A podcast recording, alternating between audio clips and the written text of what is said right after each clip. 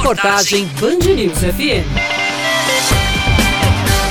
Ser do grupo de risco ou estar em isolamento social devido à Covid-19 não tira a obrigatoriedade do voto. Está na Constituição Federal. O artigo 14 é claro ao determinar que o voto é secreto, direto e obrigatório. É facultativo apenas para os adolescentes com idade entre 16 e 18 anos e para idosos a partir de 70 anos. De acordo com o chefe de cartório da 64ª Zona Eleitoral, Ederson de Araújo Júnior, as pessoas que não podem comparecer ao local de votação por estarem infectadas pelo coronavírus ou outra doença podem justificar após o pleito. Ele sendo grupo de risco ou estando porta, sendo portador da Covid-19, tendo, tendo a doença nos últimos 14 dias antes do pleito, o que é que ele pode fazer? Após o pleito, que é o dia 15 de novembro, primeiro turno, e o 29 de novembro, no segundo turno, ele pode comparecer à Justiça Eleitoral ou via e-mail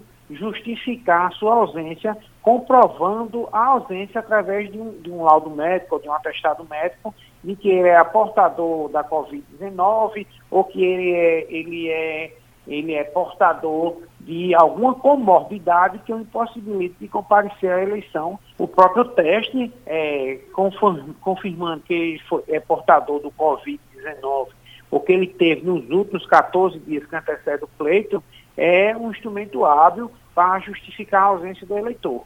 O objetivo maior de manter o voto obrigatório, mesmo em um ano atípico, é estimular a população a participar do pleito e escolher os seus representantes. E muitas atividades sociais, como posse em concursos públicos e empréstimos, exigem que os eleitores estejam quites com a Justiça Eleitoral. Aqueles eleitores que não votam por ser obrigatório, eles não vão estar quites com a Justiça Eleitoral e, consequentemente, eles não, não poderão tirar empréstimos bancários, não vão poderão é, tirar passaportes e vários atos da vida civil do cidadão, como posse em cargo público para entrar na faculdade, cerca de 2 milhões 966.759 eleitores estão aptos a votar na Paraíba, em 8.541 sessões distribuídas nos 223 municípios.